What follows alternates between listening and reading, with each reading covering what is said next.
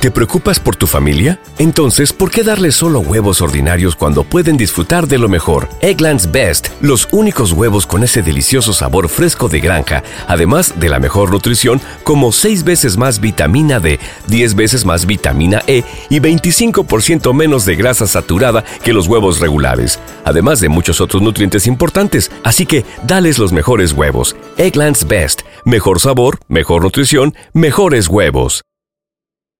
¿Te preocupas por tu familia? Entonces, ¿por qué darles solo huevos ordinarios cuando pueden disfrutar de lo mejor? Eggland's Best, los únicos huevos con ese delicioso sabor fresco de granja, además de la mejor nutrición, como 6 veces más vitamina D, 10 veces más vitamina E y 25% menos de grasa saturada que los huevos regulares, además de muchos otros nutrientes importantes. Así que, dales los mejores huevos. Eggland's Best, mejor sabor, mejor nutrición, mejores huevos. 7. Tengo ahora ante mí la desagradable tarea de registrar una caída definitiva en la moral de Lolita. Aunque su participación en los ardores a que condescendía nunca había aumentado mucho, el puro lucro aún no se había revelado. Pero yo era débil, no era sensato, y mi ninfula colegiala me esclavizaba. A medida que menguaba el elemento humano, la pasión, la ternura, la tortura no hacía sino aumentar, y ella sacaba partido de ello. Su paga semanal, entregada a condición de que ella cumpliera con sus obligaciones esenciales, era de 21 centavos al principio de la fase Bradley y subió a un dólar con cinco al final de ella. Ese era un arreglo más que generoso si se considera que Lo recibía constantemente toda clase de regalillos, y sólo tenía que pedir cualquier dulce o película bajo la luna cuando se le antojaba, aunque desde luego yo no dejaba de pedir un beso ocasional y hasta una colección entera de caricias surtidas cuando sabía que ella codiciaba fervientemente una determinada diversión juvenil. Pero no era fácil tratar con ella. Se ganaba sus tres centavos, o tres níqueles diarios, con total indiferencia, y se reveló como una cruel negociante, cuando estaba en su poder rehusarme ciertos extraños filtros demoledores, tontamente paradisíacos, sin los cuales no podía yo vivir, más que unos pocos días de gran conmoción y que por la índole misma de la languidez amorosa, no me era posible obtener por la fuerza. Conocedora de la magia y el poder de su suave boca, se las arregló. En el lapso de un año escolar, para elevar el precio de un abrazo especial a tres y hasta cuatro billetes. Ah, lector, no rías imaginándome en el trance de emitir centavos y cuartos de alegre sonido y grandes dólares plateados, como una sonora, tintineante y enloquecida máquina vomitadora de riquezas. Al margen de esa epilepsia agitante, Lo solía arrebatar unas cuantas monedas en su pequeño puño, que yo registraba después cuando no escapaba para ocultar su botín. Y así como vagabundeaba cotidianamente por la zona de la escuela y con pies comatosos visitaba bares o callejas brumosas, aguzando el oído para escuchar una distante risa infantil entre los latidos de mi corazón y la caída de las hojas, de cuando en cuando allanaba su cuarto y examinaba los papeles arrojados en la papelera con rosas pintadas, y miraba bajo la almohada del lecho virginal que yo mismo acababa de hacer. Una vez encontré ocho billetes de un dólar en uno de sus libros, el más adecuado, La isla del tesoro, y en otra ocasión un agujero en la pared detrás de la madre de Weisler reveló contener lo menos veinticuatro dólares y algunas monedas, veinticuatro con sesenta, digamos, que requisé tranquilamente. Después de lo cual, al día siguiente, lo acusó ante mí a la honrada señora Holligan de ser una ladrona solapada acabó haciendo honor a su cociente intelectual, encontrando un lugar mucho más seguro, que nunca descubrí, pero para entonces yo había rebajado drásticamente los precios, haciéndole ganar de manera dura y nauseabunda el derecho a participar en el programa teatral de la escuela, porque lo que yo más temía no era que pudiera arruinarme, sino que acumulara dinero suficiente para huir. Creo que la pobre chiquilla impetuosa pensaba que con solo cincuenta dólares en el bolso podía llegar a Broadway o Hollywood, o a la sucia cocina de un restaurante. Se necesitan camareras, en un triste estado, hasta poco antes un yermo, entre el furor del viento, el titilar de las estrellas, y los coches, y los bares, y los cocineros, todo agostado, roto, muerto. 8. Hice lo posible, Excelencia, para resolver el problema de los chicos. Hasta leía en el Beardsley Star una sección para menores con objeto de saber cómo comportarme. Un consejo a los padres. No deben asustar al amigo de su hija. Quizá no sea fácil comprender que los chicos empiezan a encontrarla atractiva. Para los padres, ella es todavía una niña. Para los chicos, es encantadora, divertida, atractiva y alegre. Les gusta. Hoy los padres hacen grandes negocios en sus oficinas, pero ayer no eran más que el escolar Jim, que llevaba los libros de la colegiala Jane. ¿Recuerdan ustedes? ¿Pretenden ustedes que sus hijas, ahora que ha llegado su momento, no sean felices en la compañía y la admiración de los chicos que les gustan? ¿No quieren que se diviertan juntos? Divertirse juntos. Dios mío. ¿Por qué no tratar a los jóvenes como huéspedes en su casa? ¿Por qué no conversar con ellos? ¿Por qué no atraerlos, hacerlos reír y sentirse cómodos? Bienvenido, amigo, a este burdel. Si ella viola las normas, no se debe perder la calma frente a su compañero de delito. Que sea objeto de la ira paterna en privado, y que los chicos no sigan creyéndola hija de un viejo ogro. Ante todo, el viejo ogro hizo una lista de cosas absolutamente prohibidas y otra de permitidas con restricciones. Absolutamente prohibidas eran las salidas, a solas, en parejas o en grupos de tres, y desde luego las orgías en masa. Lolita podía visitar la confitería con sus amigas y allí charlar con jovenzuelos ocasionales, mientras yo esperaba en el automóvil a una distancia discreta. Y le prometí que si su grupo era invitado por un grupo socialmente aceptable al baile anual de la Academia Butler, para jóvenes, estrechamente custodiada desde luego, consideraría la posibilidad de si una niña de catorce años puede vestir su primer traje formal una especie de túnica que convierte a las niñas de brazos delgados en flamencos. Además, le prometí organizar en nuestra casa una reunión a la que podría invitar a sus amigas más bonitas y a los jovencitos más simpáticos que hubiera conocido en el baile de la academia. Pero me mostré terminante en un punto. Mientras durara mi régimen, nunca, nunca le permitiría ir con un joven en celo al cinematógrafo, ni abrazarse en un automóvil, ni asistir a reuniones mixtas en casas de camaradas, ni trabar conversaciones telefónicas fuera del alcance de mi oído, aunque no hiciera más que discutir sus relaciones con una amiga. Todo ello enfureció a Lo, llegando a llamarme maldito piojoso y cosas aún peores. Yo habría perdido los estribos de no haber descubierto muy pronto, con dulce alivio, que lo que la irritaba no era el verse privada de una satisfacción específica, sino de un derecho general. Como puede verse, yo atacaba el programa convencional, los pasatiempos constituidos, las cosas que se hacen, la rutina de la juventud, porque nadie es más conservador que un niño, sobre todo una niña, por más que se trate de la ninfula más castaña y encendida, más mitopoética en el halo de un jardín de octubre. No deseo que se me interprete mal.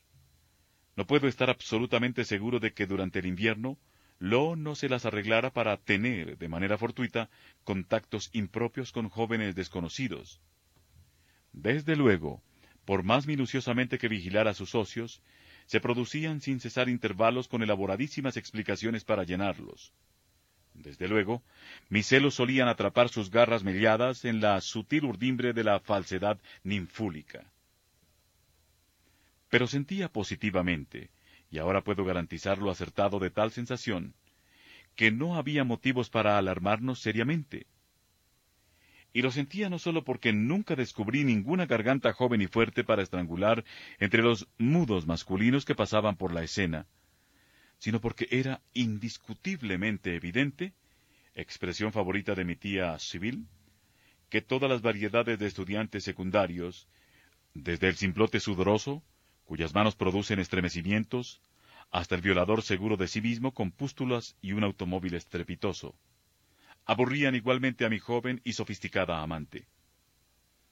Todos estos follones a causa de los chicos me hartan. Había escrito en el interior de un texto escolar. Y debajo, con letra de mona, mona es inevitable en todo momento ahora, esta puya taimada. ¿Y qué me cuentas de Reyers? Debo decir, pues, que todos los chicos que vi en su compañía eran seres borrosos. Red Swatter, por ejemplo, que la acompañó en un día, el primer día de nieve, a casa. Los observé desde la ventana de la sala mientras conversaban junto a nuestra entrada. Lo usaba esa vez su primer abrigo con cuello de piel. Tenía una pequeña gorra parda sobre mi peinado favorito, flequillos sobre la frente, ondas a los lados y rizos naturales en la nuca y sus mocasines húmedos y sus calcetines blancos estaban más enlodados que nunca.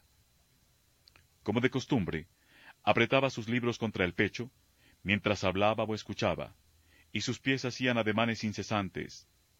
Apoyaba el pulgar del pie derecho sobre el empeine del izquierdo, lo deslizaba hacia atrás, cruzaba los pies, se mecía ligeramente, daba unos pasitos y recomenzaba toda la serie. Y estaba Windbreaker el que le habló frente a un restaurante la tarde de un domingo mientras su madre y su hermana procuraban distraerme con su charla. Yo me arrastré volviéndome para mirar a mi único amor. Lo había desarrollado más de una afectación convencional, como por ejemplo, la fórmula adolescente para llamar la atención, que consiste en doblarse literalmente de risa, inclinando la cabeza para después, cuando oía mi llamada, aún fingiendo una alegría incontenible, caminar hacia atrás unos pasos, volverse y dirigirse hacia mí con una sonrisa desvaída. Por otro lado, yo me mostraba en extremo complacido, tal vez porque me recordaba su primera e inolvidable confesión, por la socarronería con que suspiraba. ¡Oh, Dios mío! en jocoso sometimiento al destino, o con que emitía un largo no con voz muy profunda, casi un gruñido, cuando la flecha del destino la alcanzaba. Sobre todo, puesto que hablamos de movimiento y juventud, me gustaba verla pedalear por la calle Taylor con su hermosa y joven bicicleta. Se encaramaba sobre los pedales para trabajar sobre ellos vigorosamente, después volvía a sentarse en una actitud lánguida cuando la velocidad alcanzada era suficiente. Después se detenía en nuestro buzón y aún en la máquina. Cogía una revista que se encontraba en él, la dejaba, se pasaba la lengua por un lado del labio superior, empujaba nuevamente el pedal y partía otra vez entre el sol y la pálida sombra. En general, Lolita me pareció más adaptada al nuevo ambiente de cuanto yo esperaba, considerando el genio de esa niña esclava mimada y su conducta durante el invierno anterior en California aunque nunca podría habituarme al estado constante de ansiedad en que viven los culpables, los grandes, los tiernos de corazón, intuía que mi representación era inobjetable. Cuando yacía en la estrecha cama de mi estudio, después de una sesión de adoración y angustia en el frío dormitorio de Lolita, solía rememorar el día terminado, examinando mi propia imagen cuando rondaba, más que pasaba, ante el ojo ardiente de mi cerebro. Observaba al doctor Humbert, moreno y atractivo, no sin algo céltico, clerical, muy clerical sin duda, que despedía a su hija rumbo a la escuela.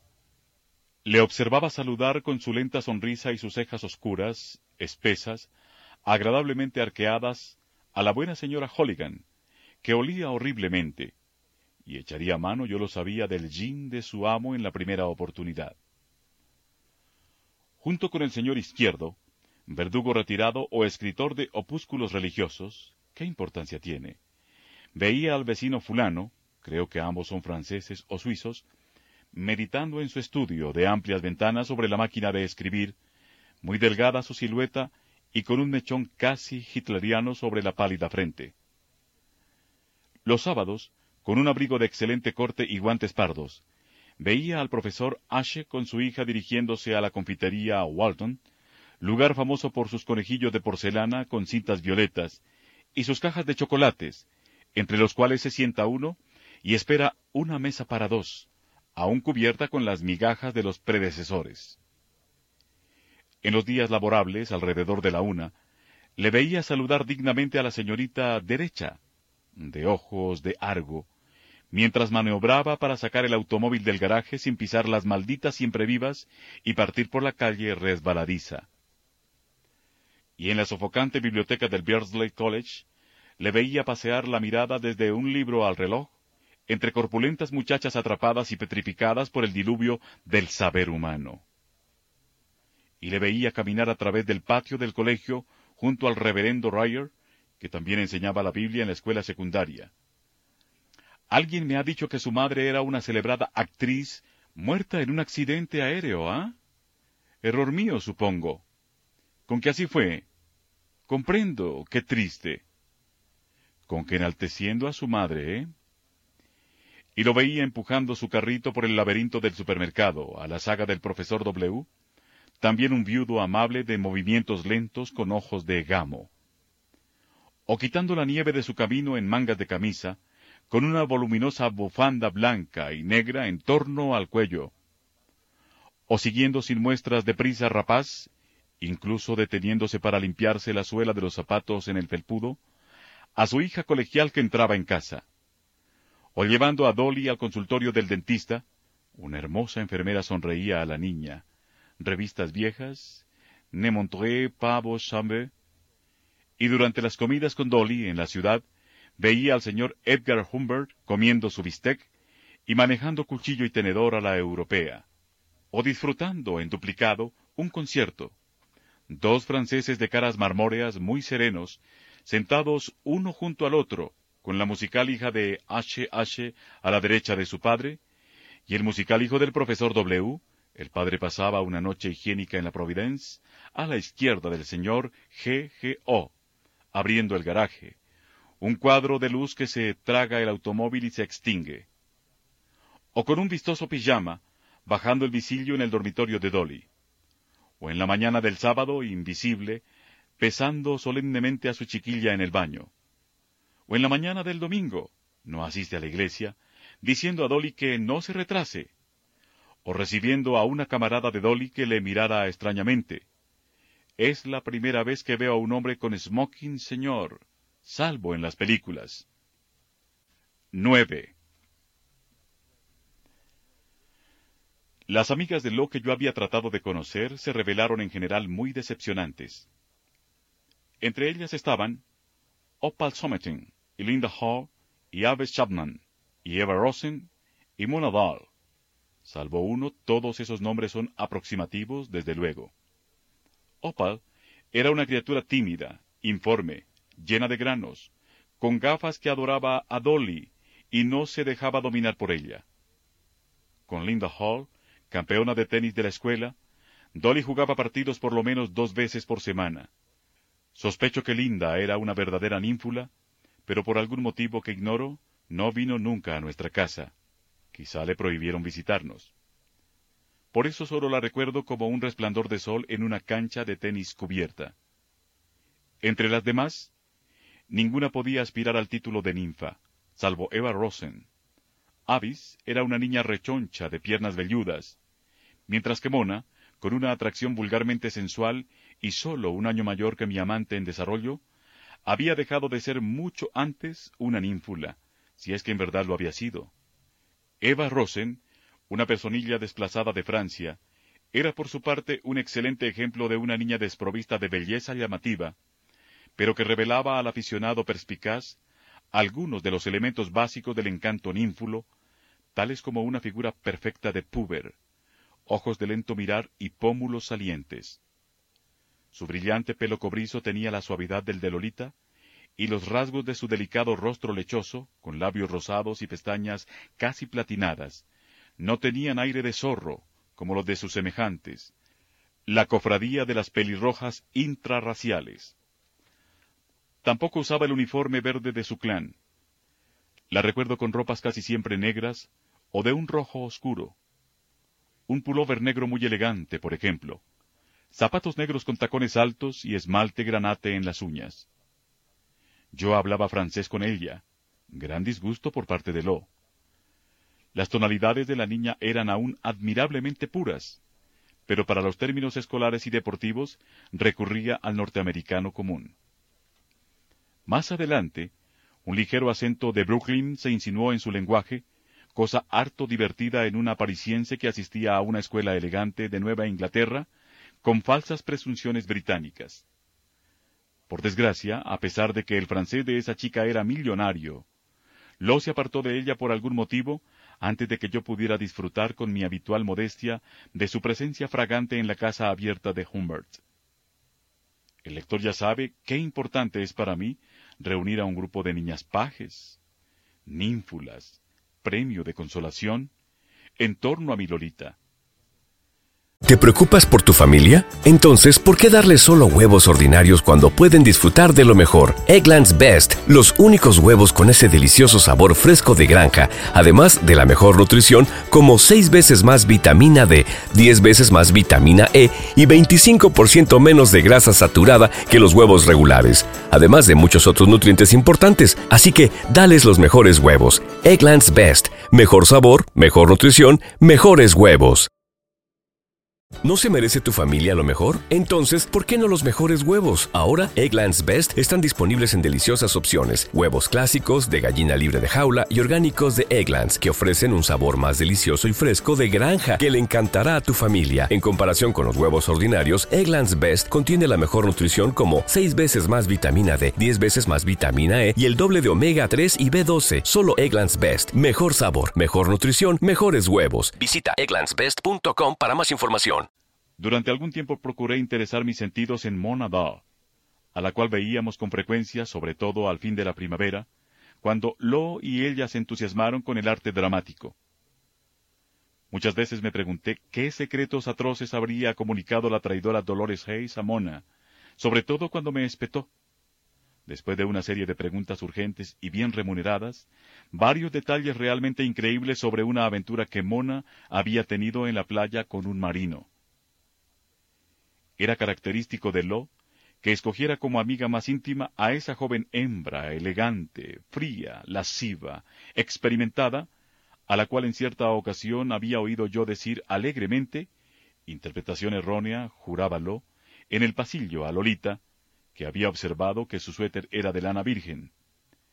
Es lo único que tienes virgen, querida. Tenía una voz curiosamente ronca, pelo opaco con ondulación artificial, aros, ojos salientes color ámbar y labios lascivos. Lo decía que los profesores le habían reprochado que se cargara de tantas alhajas falsas. Le temblaban las manos. Yo sabía que tenía en su espalda aseñorada un tremendo lunar color chocolate que inspeccioné la noche en que ella y Lo se vistieron con trajes vaporosos de color pastel y escote bajo para el baile de la Academia Butler.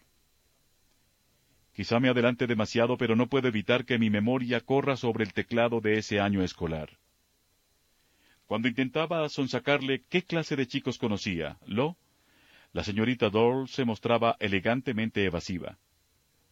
Lo, que se había ido a jugar un partido de tenis al club campestre de su amiga Linda, telefoneaba para avisarme que llegaría media hora más tarde. ¿Querría yo entretener a Mona, con la cual debía practicar una escena de la fierecilla domada?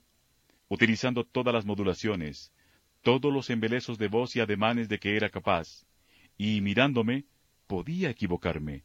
Quizá con un dejo de cristalina ironía, la hermosa mona contestó. Bueno, señor, la verdad es que a Dolly no le interesan demasiado los muchachitos. La verdad es que somos rivales. Ella y yo andamos locas por el reverendo Ryer. Era una broma. Ya he mencionado a ese gigante lúgubre con mandíbulas de caballo.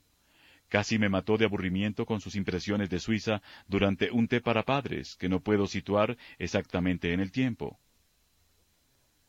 ¿Cómo había resultado el baile? Oh, un bodrio. ¿Un qué? Un desastre. Horrible, en una palabra. ¿Había bailado mucho Lo? Oh, no tanto. Solo cuanto había podido aguantar. ¿Qué pensaba ella, la lánguida mona, acerca de Lo? ¿Señor? ¿Pensaba ella que Lo iba bien en la escuela? Caramba, era una chica fenomenal. Pero su conducta general era... Oh, era una chica formidable. Sí, pero... Es una muñeca, concluyó Mona. Suspiró violentamente, tomó un libro que había al alcance de su mano, y con un cambio de expresión frunciendo el ceño preguntó. Dígame algo acerca de Balzac, señor. ¿Es de veras muy bueno? Se acercó tanto a mi silla que a través de cremas y lociones percibí el olor insípido de su propia piel. Un pensamiento súbito y extraño pasó por mi mente. ¿Estaría Lo oficiando de alcahueta? En ese caso no había dado con la reemplazante adecuada. Evitando la fría mirada de Mona, hablé de literatura durante un minuto. Entonces llegó Lo y fijó sus pálidos ojos azules en nosotros. Dejé a las dos amigas entregadas a sus propias arterías. Uno de los paneles de un ventanuco lleno de telarañas que había en el recodo de la escalera tenía un vidrio rojo y su posición asimétrica, una jugada de alfil desde la punta, siempre me perturbaba extrañamente. 10. A veces, vamos, ¿con qué frecuencia, Bert? ¿Puedes recordar cuatro, cinco o más ocasiones de estas? ¿O es que ningún corazón humano sería capaz de sobrevivir a dos o tres? A veces, nada puedo contestar a esa pregunta, cuando Lolita se disponía fortuitamente a cumplir con sus deberes escolares, y chupaba un lápiz, y se recostaba de lado en un sillón con ambas piernas sobre el brazo, yo olvidaba toda mi contención pedagógica, perdonaba todas nuestras riñas, renegaba de todo mi orgullo masculino y me arrastraba literalmente de rodillas hasta su sillón. Lolita. Tú me echabas una mirada con un gris signo de interrogación en tus ojos. Oh, no. No empecemos de nuevo. Incredulidad, exasperación. Pues nunca te dignabas creer que yo pudiera sentir el deseo, sin intenciones específicas, de hundir mi cara en tu falda tableada, amor mío. La fragilidad de tus brazos desnudos, cómo anhelaba envolver esos brazos y tus cuatro miembros límpidos, encantadores, un potrillo acorrucado, y tomar tu cabeza entre mis manos indignas, y estirar hacia atrás la piel de tus sienes, y besar tus ojos achinados, y por favor, déjame en paz, ¿quieres? decías. Dios mío, déjame tranquila. Y yo me levantaba del suelo, mientras tú me mirabas crispando el rostro en una imitación deliberada de mi tic.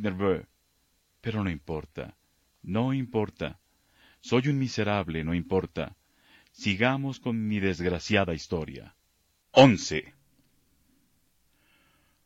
Un lunes por la mañana, creo que en diciembre, Pratt me pidió que fuera a la escuela para conversar con ella. La última evaluación de Dolly había sido deficiente, lo sabía. Pero en vez de contentarme con esa explicación plausible para la cita, imaginé toda suerte de horrores, y debí fortificarme con un trago antes de afrontar la entrevista. Lentamente, todo no es de Adán y corazón, subí los escalones del patíbulo. Una mujer inmensa, de pelo gris, mal peinada, de nariz grande y roma, y ojos pequeños tras las gafas de montura negra. Siéntese, me dijo señalando una banqueta ordinaria y humillante, mientras ella se apoyaba con pesada agilidad en el brazo de un sillón de roble. Durante uno o dos segundos me escrutó con sonriente curiosidad. Recuerdo que había hecho lo mismo durante nuestro primer encuentro, pero entonces aún podía devolverle la mirada. Sus ojos se apartaron de mí. Se concentró en sus pensamientos, quizá ficticiamente. Al fin, ya decidida, frotó pliegue tras pliegue de su falda de franela gris sobre la rodilla, quitando una huella de tiza o alguna otra cosa. Después dijo, siempre frotando, sin mirarme. Permítame hacerle una pregunta franca, señor Hayes. ¿Es usted un padre anticuado a la europea, no es cierto? No, por Dios, dije. Conservador quizá, pero no lo que usted llama anticuado. La mujer suspiró, frunció el ceño y después juntó las grandes manos regordetas, con aire de vayamos al grano, y volvió a fijar en mí las cuentas de sus ojos. Dolly Hayes, dijo, es una niña encantadora, pero el comienzo de su maduración sexual parece perturbarla. Asentí ligeramente. ¿Qué otra cosa podía hacer? Aún vacila, dijo la señorita Pratt, explicándose con sus manos con manchas provocadas por el hígado. Entre la zona anal y genital de desarrollo. Esencialmente es una encantadora cri... Perdón, interrumpí. ¿Qué zonas? Ya salió el europeo anticuado, exclamó la Pratt, palmeando ligeramente mi reloj de pulsera y descubriendo súbitamente su dentadura postiza. Quiero decir que las tendencias psicológicas y biológicas. Eh, ¿Fuma usted? Eh, no se funden en Dolly. No forman, por así decirlo, un molde redondo. Por un instante sus manos sostuvieron un melón invisible. Es atractiva, inteligente, aunque desatenta. Respirando pesadamente, sin abandonar el brazo del sillón, la mujer hizo una pausa para mirar el informe sobre la niña encantadora, colocado en el escritorio a su derecha. Sus calificaciones empeoran cada vez más. Ahora bien, yo me pregunto, señor Hayes, de nuevo un instante de falsa meditación. Bueno, por mi parte, siguió con brío, debo decir que fumo, y como solía decir el doctor Pierce, no me enorgullezco de ello, pero me gusta. Encendió el cigarrillo y el humo que exhaló por la nariz fue como un par de colmillos. Permítame darle unos cuantos detalles, solo me llevará un instante. Veamos. Buscó entre sus papeles. Es altanera con la señorita Redcock y terriblemente grosera con la señorita Cormorant. Y oiga usted ahora uno de nuestros informes especiales. Le gusta cantar en grupo en clase, aunque su mente parece en otra parte. Cruza las piernas y lleva el ritmo con la izquierda. Vocabulario. Unos 242 vulgarismos de los más comunes, enmarcados por cierto número de polisílabos. Veamos. Sí, aquí tenemos el informe de la última semana de noviembre. Mastica con vehemencia goma de mascar. Suspira frecuentemente en clase. No se come las uñas aunque si lo hiciera confirmaría su tipo general científicamente hablando, desde luego. Menstruación normal. Actualmente no pertenece a ninguna organización religiosa. A propósito, señor Hayes, eh, su madre era... Ah, comprendo. ¿Y usted? Una cuestión personal, desde luego. Entre Dios y usted, queríamos saber algo más. Entiendo que no debe hacer tareas domésticas. ¿Está usted haciendo una princesa de su dolly ¿No es cierto, señor Hayes? Bueno, ¿qué más hay aquí? Trata sus libros cuidadosamente. Voz agradable. Risas más bien frecuentes. Algo soñadora. Hace chistes originales, transponiendo, por ejemplo, las primeras letras de los nombres de algunas profesoras. Pelo fino y castaño, oscuro, brillante. Bueno, riendo, eso ya lo sabe usted, supongo. Nariz sin obstrucciones, pies de arco pronunciado, ojos, veamos. En alguna parte tengo un informe aún más reciente. Ajá, aquí está. La señorita Gold dice que la actuación de Dolly en el tenis es más que excelente, mejor aún que la de Linda Hall, pero su concentración y acumulación de puntos son pobres. La señorita Cormorant no acaba de decidir si Dolly tiene un dominio emocional absoluto o carece por completo de él. La señorita Horn informa que ella, me refiero a Dolly, no puede manifestar sus emociones, mientras que según la señorita Cole, la eficiencia metabólica de Dolly es maravillosa. La señorita Molar cree que Dolly es miope y que debería consultar a un buen oftalmólogo, pero la señorita Redcock insiste en que la niña simula cansancio visual para excusar su incompetencia escolar. Y para terminar, señor Hayes, nuestros investigadores andan en pos de algo realmente importante. Ahora quiero preguntarle algo. Quiero saber si su pobre esposa, o usted mismo, o alguien de la familia, entiendo que ella tiene varias tías y un abuelo en California. Ah, los tenía. Bueno, todos nos preguntamos si alguien en la familia ha instruido a Dolly sobre el proceso de la reproducción entre mamíferos.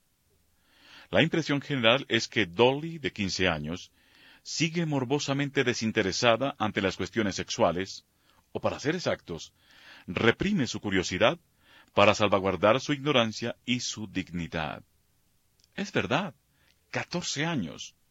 Como comprenderá usted, señor Hess, nuestra escuela no cree en abejas, repollos ni cigüeñas, pero sí cree firmemente que debe preparar a sus estudiantes para que constituyan parejas mutuamente satisfactorias y críen con éxito a sus hijos.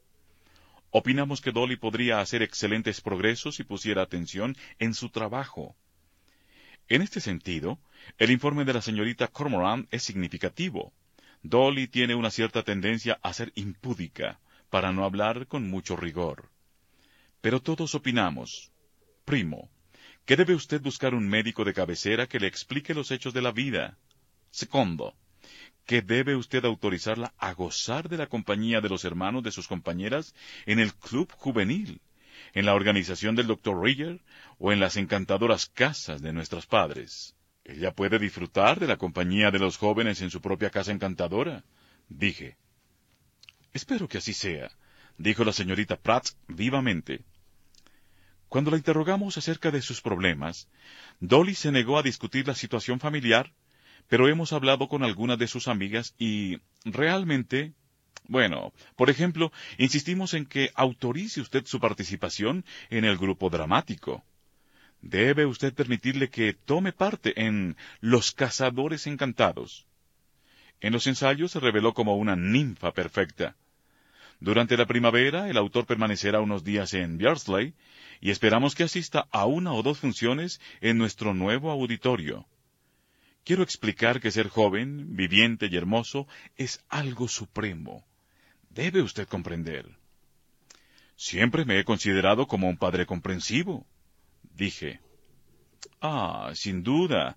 Pero la señorita Cormorant piensa, y yo me inclino a aprobar su juicio, que Dolly está obsesionada por ideas sexuales para las que no encuentra salida, y molesta o martiriza a las demás niñas y hasta a nuestras profesoras más jóvenes, porque pueden salir inocentemente con chicos. Me encogí de hombros, un mísero emigre. Pongámonos de acuerdo, señor Hayes. ¿Qué es lo que no va bien con esta niña? Yo la encuentro perfectamente normal y feliz, dije. ¿Al fin se produciría el desastre? ¿Me descubrirían? ¿Habían recurrido a algún hipnotizador?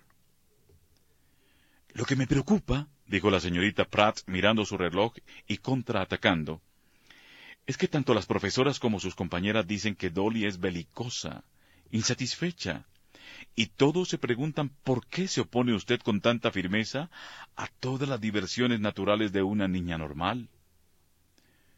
¿Se refiere usted a los jugueteos sexuales? Pregunté con presteza, desesperado, convertido en una vieja rata acorralada. Bueno, apruebo esa terminología civilizada, dijo la señorita Pratt con una mueca. Pero ese no es exactamente el problema. Bajo los auspicios de nuestra escuela, las representaciones teatrales, los bailes u otras actividades naturales no son técnicamente jugueteos sexuales, aunque las niñas tienen relación con chicos, si eso es lo que usted objeta. Está bien, dije mientras mi banqueta gemía de cansancio. Ha ganado usted. Dolly puede tomar parte en la representación, siempre que los papeles masculinos estén encarnados por personajes femeninos. Siempre me fascina, dijo la señorita Pratt, el modo admirable en que los extranjeros, o por lo menos los norteamericanos naturalizados, emplean nuestra rica lengua. Estoy segura de que la señorita Gold, que dirige el grupo dramático, se felicitará. Advierto que es una de las pocas profesoras que parecen gustar de... quiero decir, que encuentran maleable a Dolly. Y ahora que hemos solucionado un problema general, quiero hablarle de algo especial. Tenemos dificultades más serias. Hizo una pausa truculenta y después se restregó el labio superior con tal vigor que su nariz pareció agitarse en una danza guerrera. Soy una persona franca, dijo, pero las convenciones son convenciones y me parece difícil, déjeme usted decirlo así, los Walker, que viven en lo que llamamos aquí la mansión del duque, usted conoce la gran casa gris sobre la colina, mandan a sus dos hijas a nuestra escuela, y tenemos a la sobrina del presidente Moore con nosotros, una niña verdaderamente agradable, para no mencionar a otras niñas muy importantes. Bueno, en las actuales circunstancias, no deja de producir asombro que Dolly, que parece toda una señorita, emplee palabras que usted, como extranjero, quizá no conozca ni comprenda. Tal vez sería mejor. Eh, ¿Quiere usted que mande llamar a Dolly y discutamos el asunto? ¿No? Comprenderá usted. Eh, o bueno, dejémoslo. Dolly ha escrito una palabra obscena de cuatro letras, que según nuestro doctor Kotler es un término mexicano que significa urinario, con lápiz labial en ciertos saludables panfletos distribuidos entre las niñas por la señorita Redcock, que se casará en junio. Hemos pensado que Dolly debería quedarse después de las clases por lo menos media hora más. Pero si usted prefiere... No, dije. No quiero oponerme a las reglas. Hablaré después con ella. Acabaré con esa costumbre. Hágalo, dijo la mujer incorporándose del brazo de su sillón y quizá podamos reunirnos pronto. Y si las cosas no mejoran, podríamos hacerla analizar por el doctor Cutler. ¿Me casaría con la señorita Pratt para estrangularla? ¿Y acaso su doctor puede examinarla físicamente una simple revisión de rutina? Dolly está en Rom, la última aula por el pasillo. Debo explicar que la Beardsley School imitaba una famosa escuela inglesa con los apodos tradicionales de sus diversas aulas. Mushroom, Room in Eight, B-Room, Room B8, etc. Mushroom era un lugar hediondo, con una reproducción color sepia de la Edad de la Inocencia de Reynolds sobre el encerado y varias filas de bancos bastante incómodos. En uno de ellos mi Lolita leía el capítulo sobre el diálogo en técnicas dramáticas de Baker.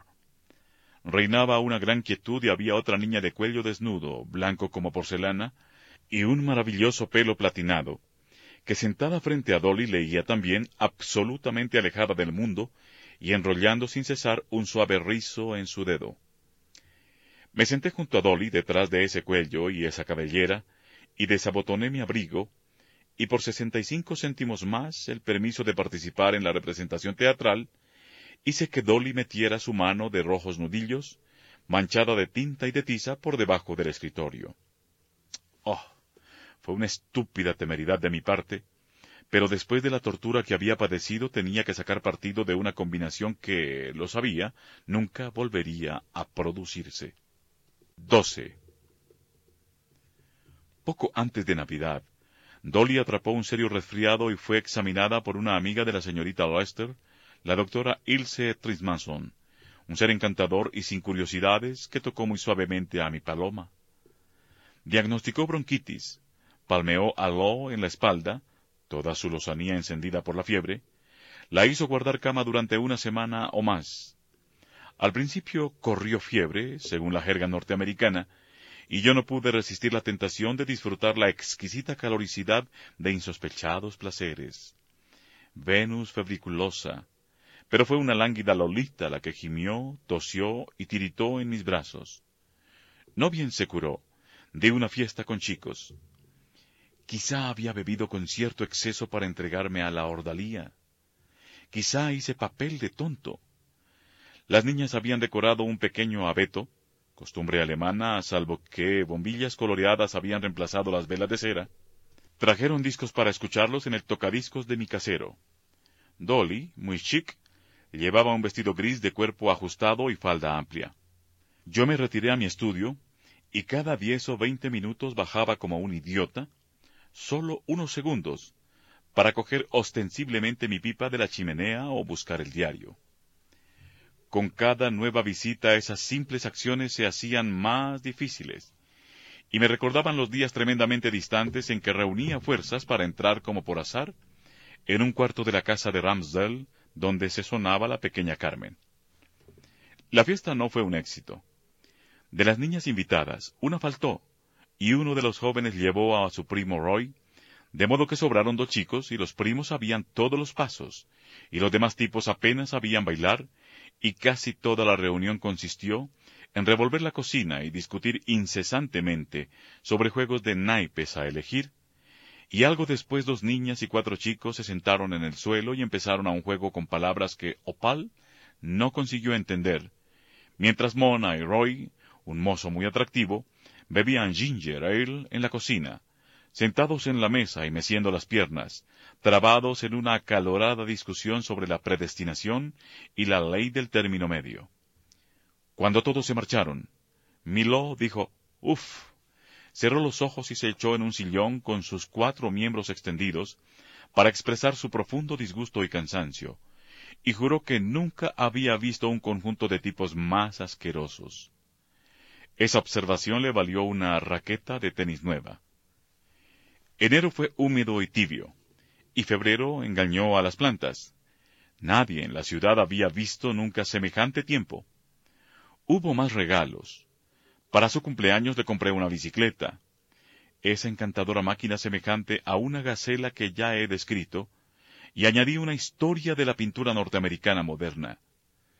Lo, en su bicicleta, quiero decir su manera de andar en ella, me proporcionó un placer supremo, pero mi intento de refinar su gusto pictórico resultó un fracaso.